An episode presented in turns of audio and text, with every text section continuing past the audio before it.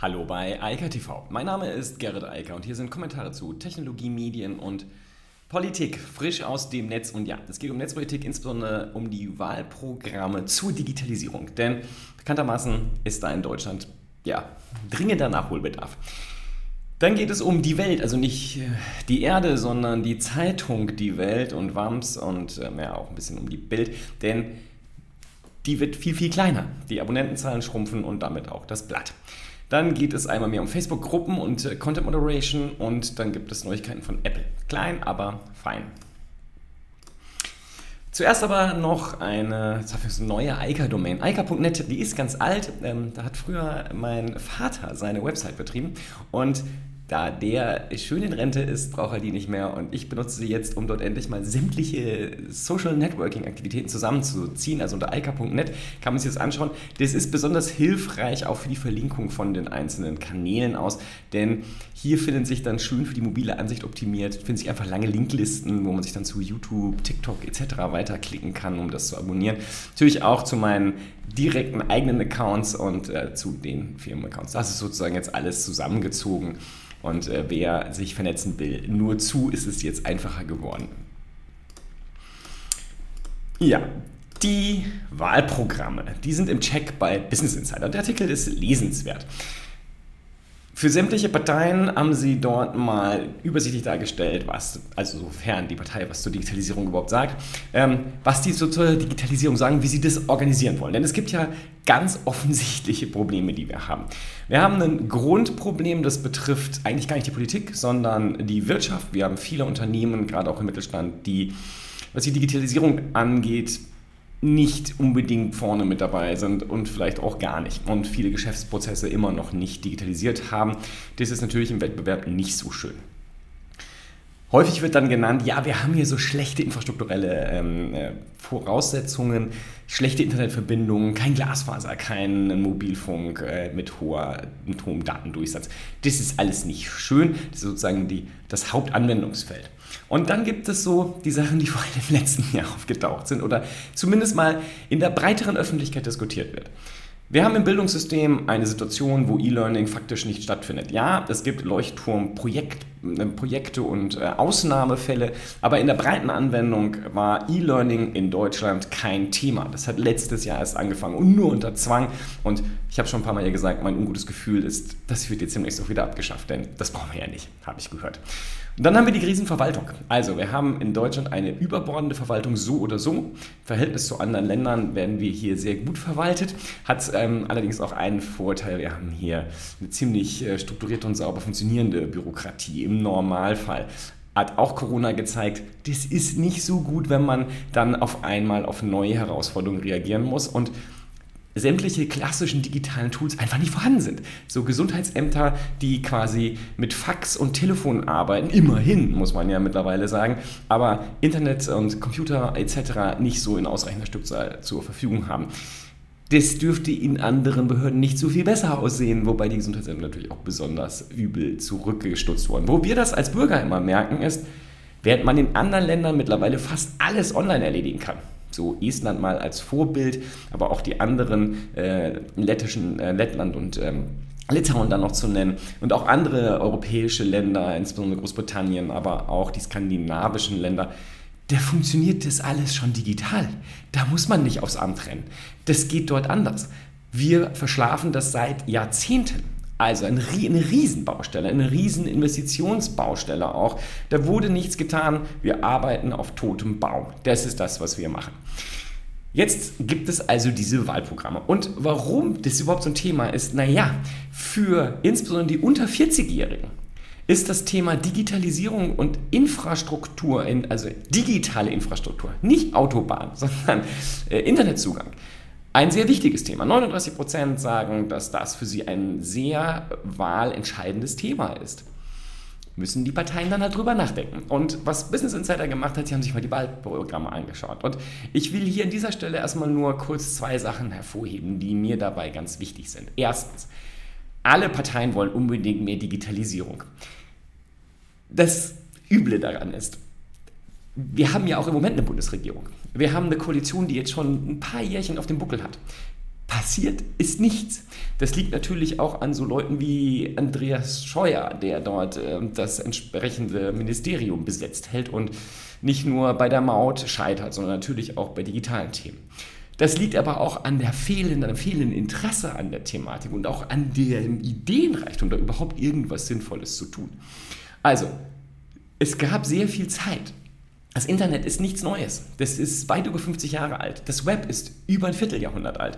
Jetzt haben wir 2021. Und was die Parteien hier in den Programmen so anbieten, das ist das, was wir seit 20 Jahren haben müssten. Wir diskutieren das aber jetzt erst. Also, Immerhin, und das ist jetzt die positive Betrachtungsweise, die man da auch haben kann, immerhin scheinen die meisten Parteien jetzt verstanden zu haben, dass das wichtig ist. Also, dass man allerlei Herausforderungen vom Klimawandel über einfach den abnehmenden Arbeitsmarkt, also den absehbaren Mangel an MitarbeiterInnen, ja, der ja die Behörden auch brutal treffen wird in den nächsten Jahren, dass man den abfedern muss durch Digitalisierung. Das muss passieren. Sonst ist nämlich Schluss mit der noch schön funktionierenden Bürokratie auf Papierformat. Also, da besteht Einigkeit. Das Glaubwürdigkeitsproblem, was ich da so ein bisschen sehe, zumindest mal bei CDU und SPD, ist, warum haben die denn nichts gemacht in den letzten Jahrzehnten? Also nicht nur Jahren, sondern ja, viel Zeit. Ja? Ähm, insbesondere auch die CDU. Die FDP war übrigens auch nochmal zwischendurch mit an der Regierung, wird ja leicht vergessen. Ähm, und das ist etwas, was beunruhigend ist. Ja? Also immerhin, es besteht ein gewisses Verständnis, aber ob da der Wille tatsächlich besteht, da bin ich mir nicht sicher. Und wenn man dann so in Details reinschaut, dann wird es ganz unschön. Zwei Beispiele mal. Digitalministerium. Also insbesondere CDU, CSU, die sind an der Regierung, die hätten das machen können. Und FDP wollen ein dediziertes Digitalministerium. Wer das heute noch fordert, hat meines Erachtens überhaupt nicht verstanden, was Digitalisierung bedeutet und was die Herausforderungen sind. Die kann man nicht zentralisieren. Also das ist nicht nur ein Widerspruch, wenn man auf die Technik guckt, sondern auch ein Widerspruch, wenn man nicht versteht, dass jedes Ministerium, egal ob das das Finanzministerium, das Gesundheitsministerium, das Bildungsministerium oder auch das Außenministerium ist, alle müssen ihre Prozesse digitalisieren, müssen nach unten in die Behörden hinein dafür sorgen, dass Digitalisierung stattfindet. Das ist keine zentralisierbare Aufgabe, denn die Herausforderungen hängen ja von der Sachsituation ab. Also da kann ja keiner von oben kommen und sagen, wir benutzen jetzt diese Software, die benutzen jetzt alle und alle Behörden, dann ist alles gut. Also so funktioniert das nicht. Ähm, das haben auch große Unternehmen äh, lernen müssen in den letzten Jahrzehnten, dass das keine gute Idee ist. Das jetzt auf sozusagen staatlicher Ebene zu wiederholen, ist das Dümmste, was überhaupt passieren kann. Also hier besteht ein ganz großes Missverständnis. Digitalisierung ist nicht etwas, was man eigenständig betrachten kann. Das geht gar nicht. Digitalisierung kann man immer nur im Kontext dessen betrachten, was denn tatsächlich digitalisiert werden soll. Was übrigens auch bedeutet, dass manche Sachen vielleicht auch abgeschafft werden sollten, weil sie nicht mehr in die Zeit passen. Aber neue Prozesse zu schaffen, muss da stattfinden, wo die Prozesse auch tatsächlich im Gang sind, nicht irgendwo anders. Und das bedeutet auch, das muss nicht zwingend in einem Bundesministerium stattfinden. Also nicht nur ein, nicht ein Bundesdigitalministerium, sondern auch nicht das Bundesgesundheitsministerium. Vielleicht muss das auf einer ganz anderen Ebene stattfinden, vielleicht auf der Länderebene, vielleicht auf der kommunalen Ebene. Also, diese Idee, wir schaffen ein Ministerium und damit lösen wir alle Probleme, ist einfach Unfug. Denn das Thema Digitalisierung ist ein massives Querschnittsthema. Das betrifft jedes Ressort, es betrifft jede Behörde und jeder, der sich davon frei macht und dann sagt, ja, aber das Digitalministerium macht das ja, der sorgt nur dafür, dass es noch länger dauert. Es muss überall die Kompetenz rein, in jedes Ministerium, in jede Behörde und dann muss das angegangen werden. Diese Thematik, das zentralisieren zu wollen und das als Lösung anzubieten, 2021, das ist unfassbar. Ja. Das nächste Thema, was, ich so, was einem auch so direkt ins Gesicht springt, Glasfaser. Ja. Da wurde in den letzten 25 Jahren drüber gesprochen. Und hätte man damals, nach der Wende, das war 1989, hätte man da nicht nur in Ostdeutschland überall Glasfaser verlegt, also auch in die Straßen und äh, Richtung der einzelnen Gebäude, Häuser, wo man die dann auch anschließen kann, sondern hätte man das äh, auch in Westdeutschland gemacht, also bundesweit, wäre das eine echt kluge Entscheidung gewesen. Das wäre schlau gewesen, eine super sinnvolle infrastrukturelle Maßnahme, damals in den 90ern. Jetzt ist es so, wer will denn noch einen Glasfaseranschluss? Also, das klingt zwar ganz toll, aber was die meisten Leute wollen ist, die wollen einen mobilen Internetzugang. Das heißt, die wollen ein hochwertiges 5G-Netzwerk und sie wollen, dass die Politik sich darum kümmert, dass wir ein hochwertiges 6G-Netzwerk bekommen. Was wir heute haben ist, wir haben LTE, wir haben ab und an mal 5G, dahinter, da muss ein Backbone aus Glasfaser liegen. Das ist richtig. Aber jedes einzelne Haus anzuschließen, ist völlig idiotisch. Ja, das wäre nett gewesen in den 90ern, da hätte man das machen können. Aber jetzt sind wir einen ganzen Schritt weiter, technisch auch. Also, wer will denn da noch Kabel legen? Das ist viel zu teuer. Wir brauchen Masten mit 5G und 6G. 6G gibt es ja schon. Das muss geplant werden, dass das zur Mitte dieses, dieser Dekade und dann zum Ende der Dekade auch verfügbar ist besser früher. Ja? Also so Südkorea arbeitet da schon hart dran. Wir reden über Glasfaserkabel. Denke ich, warum wollt ihr jetzt das Geld verbuddeln? Baut doch lieber Masten und sorgt dafür, dass die Verfahren schnell gehen, also die Genehmigungsverfahren. Und dann gibt es diesen ganzen Bereich der Organisation, also der Verwaltung. Also auch da sieht man, dass es eigentlich gar keinen ernsthaften Ansatz gibt. Egal, wo man da hinschaut in die Parteiprogramme, das klingt alles nett, ist aber heiße Luft. Also vor allem, wenn man sich mal überlegt, die Berührungspunkte von uns Bürgern mit Verwaltung, wo finden die denn statt? Mit Bundesbehörden? Kaum, selten. Die finden vor Ort statt. Das ist die kommunale Ebene. Das ist da ist jemand ganz anderes zuständig. Das müsste man auch erstmal verstehen. Und dann müsste man da für Luft sorgen. Da müsste man Geld hinpumpen. Das müsste man tatsächlich tun, damit die Kommunen das machen können, wie in vielen anderen Bereichen. Die sind halt chronisch unterfinanziert und äh, können gar keine Bewegung in irgendwas reinbringen. Aber da wären viele Dinge, die man machen müsste. Also, wenn man sich das anschaut im Detail, hier eine schöne Übersicht und wenn man auch mal in die einzelnen Wahlprogramme reinklickt in den Bereich Digitalisierung, da muss man gar nicht so viel lesen. Aber was da steht, es fällt in zwei Kategorien. Entweder Ne, drei eigentlich. Entweder heiße Luft, das ist der Hauptteil, oder veraltet. Also Dinge, die wir nicht brauchen. Und dann gibt es so einen ganz kleinen Teil, wo es interessante Ansätze gibt, die sind aber gefühlt nicht wirklich ausformuliert und auch nicht also umsetzbar in Maßnahmen, sondern das sind so Absichtserklärungen. Das ist nicht nur diese heiße Luft, sondern das ist schon konkret, aber wie das gehen soll und auch mit dem Wissen, dass man das auf Bundesebene gar nicht lösen kann, untauglich. Also, wenn das so kommt, dann ähm, wird sich auch in den nächsten vier Jahren in Deutschland nicht viel ändern. Da hat die Corona-Pandemie mehr gebracht. Leider. Das hat sozusagen wirkliche Auswirkungen gehabt. Ja, Auswirkungen. Wo man ja Digitalisierung seit Jahrzehnten diskutiert und auch sehr gut sehen kann, was passiert, wenn man nichts tut oder wenig tut, ist im Printbereich. Also, Medien sterben. Das ist nichts Neues. Ich muss auch mal wieder sagen, das ist gar nicht schlimm. Das ist der ähm, Weg, den die alten Dinge manchmal gehen. Und gerade die Verlage wehren sich ja massiv dagegen. Klar, jedes System möchte gerne weiterleben und versuchen über Leistungsschutzrecht und irgendwelche anderen Maßnahmen irgendwie an Geld zu kommen. Verändern möchte man sich nicht. Jetzt muss man bei Springer noch sagen, okay, Springer versucht sich schon sehr stark in die digitale Welt einzukaufen und auch reinzuentwickeln. Ob das hinter am Ende des Tages alles aufgehen wird, werden wir sehen. Aber was man halt ganz klar sieht ist und was meines Erachtens ein echtes Problem werden wird in den nächsten Jahren, die Printausgaben, die immer noch sozusagen selbst die Welt Recherchetechnik noch relevant sind. Die sollen jetzt zwar nicht kleiner werden, aber die Zeitungen werden kleiner. Und wie der Niggemeier äh, gestern auf Twitter schön schrieb, ist, man muss sich mal die aktuelle Ausgabe der Welt angucken. Da sind gar keine Anzeigen drin, also außer Eigenwerbung.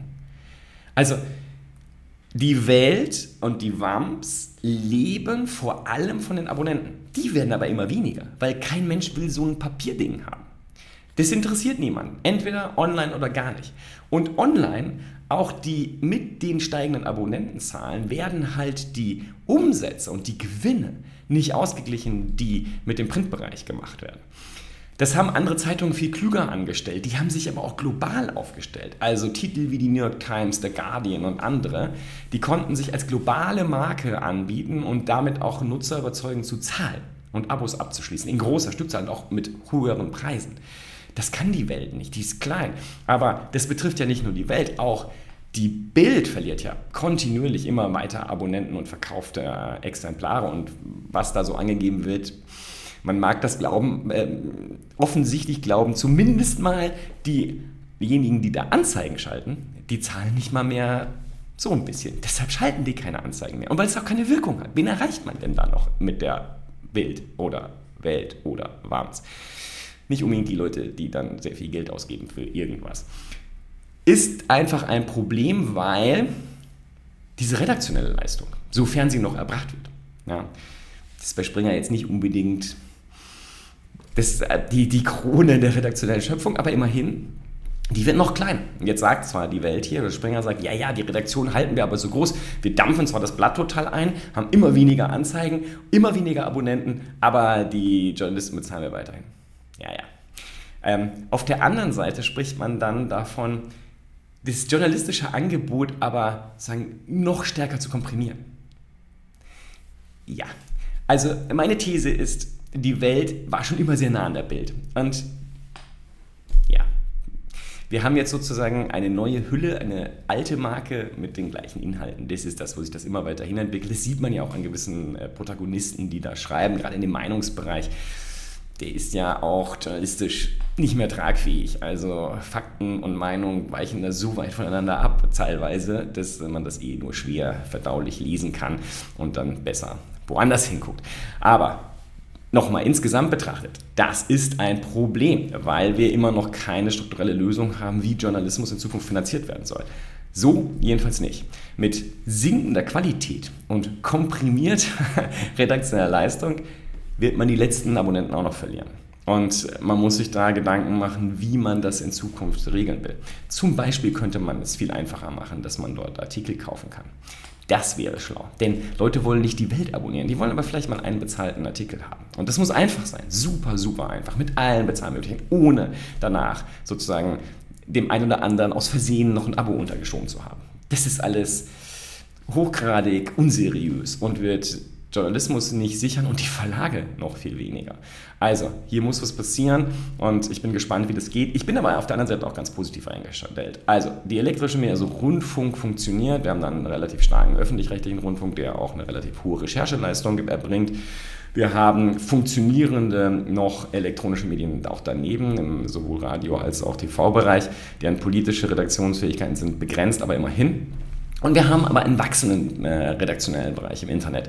Und da werden sich noch viel mehr neue Möglichkeiten bieten und auch viel mehr redaktionelle Arbeit geleistet werden. Und ich glaube, dass das äh, sich dann auspegelt. Aber es wird so einen Zwischenzeitraum geben und der ist momentan vielleicht auch zu einer sehr unschönen Zeit, in der Journalismus nicht richtig gut funktioniert.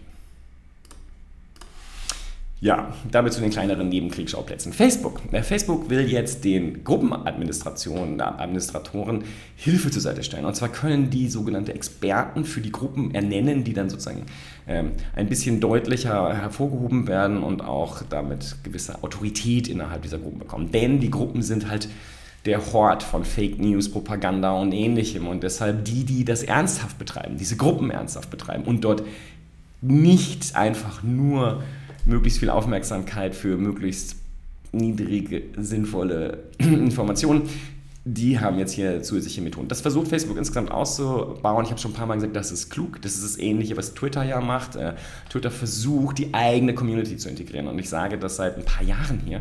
Das ist der einzige Weg. Wer die sozialen Netzwerke sauber strukturieren will, der braucht keine dritten Content Moderator. Zumindest nur ergänzend, sondern der braucht die Community. Die Community muss mitspielen. Wo die Community nicht mitspielt, werden die sozialen Netzwerke vergehen. Ich habe, wir hatten Reddit als Beispiel hier auch schon. Reddit ist zum Beispiel, wo das sehr, sehr gut funktioniert. Deshalb sehe ich da auch sehr viel Zukunft. Denn wer das Content Moderation Problem löst, also auf die Community verlagert, der hat eine gute Überlebenschance. Wer das nicht tut und nicht hinkriegt, eher nicht so richtig.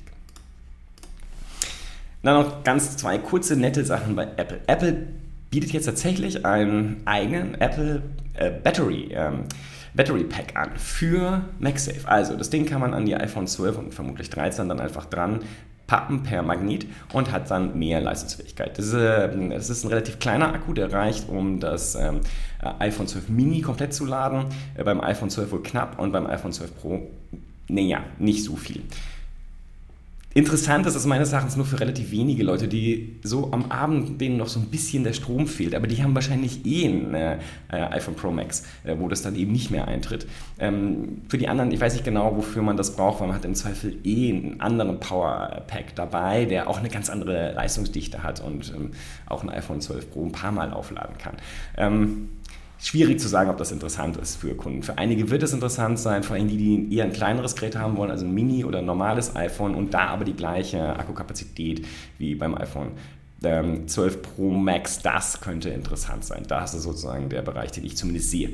Wir werden sehen, wer es kauft, aber ich glaube, Apple wird die schon vermarktet bekommen.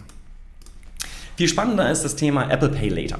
Und hier sieht man, wie krass sich momentan der Markt vom Bezahlsystem verändert. Ich habe es jetzt auch schon, das ist so ein äh, Running Gag quasi. Das Thema kommt immer und immer wieder von unterschiedlichen Seiten.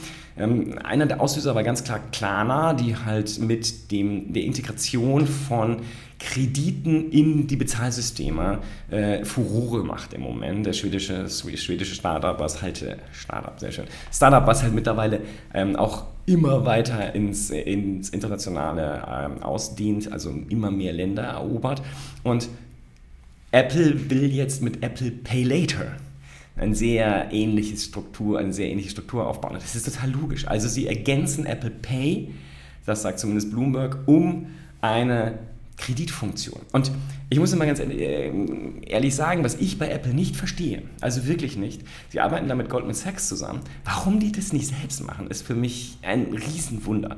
Ähm, Wäre ich Apple, wäre ich längst eine Bank. Selbst Google hat das ja schon erkannt, hat in sehr, sehr vielen Ländern mittlerweile Banklizenzen. Ich bin gespannt, wann sie das dann auf die Straße bringen. Warum Apple das diesen Weg nicht geht, verstehe ich nicht, weil die brauchen Goldman Sachs nicht. Ich weiß gar nicht, was sie von denen wollen. Ja, Apple hat unglaubliche Liquidität. Apple kann sofort äh, eine stabile Bank bilden und das gesamte Konstrukt ab und auch die gesamte Wertschöpfung mitnehmen. Warum sie da Dritte noch einbinden, keine Ahnung. Nichtsdestotrotz für den Kunden interessant, denn im Unterschied zu Apple Pay ist es jetzt so, wenn man mit Apple Pay bezahlt, kann man diese Later-Funktion dazu nehmen und sagen, ich will aber nicht jetzt zahlen, sondern ich will das verteilt über x Monate machen. Wie das genau ausgestaltet wird, äh, das wird sich noch zeigen, aber vermutlich auch abhängig von der Kreditwürdigkeit äh, des einzelnen Nutzers. Aber das ist natürlich genau die Klarna-Funktion. Also, dass ich sagen kann, okay, ich zahle eben nicht jetzt mit meiner Kreditkarte oder dem Girokonto oder was auch immer da gerade hinterhängt, sondern ich bezahle später. Ähm, und das bedeutet, ich nehme einen Kredit auf, der halt auch nicht wie bei der Kreditkarte vielleicht für einen Monat oder maximal ein Quartal läuft, sondern länger. Und ja, ist geradezu zwangsläufig. Wie gesagt, interessant ist halt hier, wie stark sich Dritte in diesen Markt reinbegeben und wie wenig Innovation aus den klassischen Banken dazu kommt. Also die haben ja all die Mittel, bieten das aber nicht an. Und ich habe da schon ein paar Mal das geäußert, ich weiß nicht mehr, wofür die Banken noch gut sind. Also wenn die so weitermachen und diese extreme Innovationsgeschwindigkeit, die da läuft, nicht mitgehen, auch die neuen Produkte, die da entstehen, dann werden die verschwinden. Und ich glaube, das wird passieren. In diesem Sinne, ich wünsche weiter eine schöne Woche und sage mal bis morgen. Ciao, ciao. Das war Eika TV frisch aus dem Netz. Unter eika.tv findet sich der Livestream auf YouTube. Via eika.media können weiterführende Links abgerufen werden. Und auf eika.digital gibt es eine Vielzahl von Kontaktmöglichkeiten.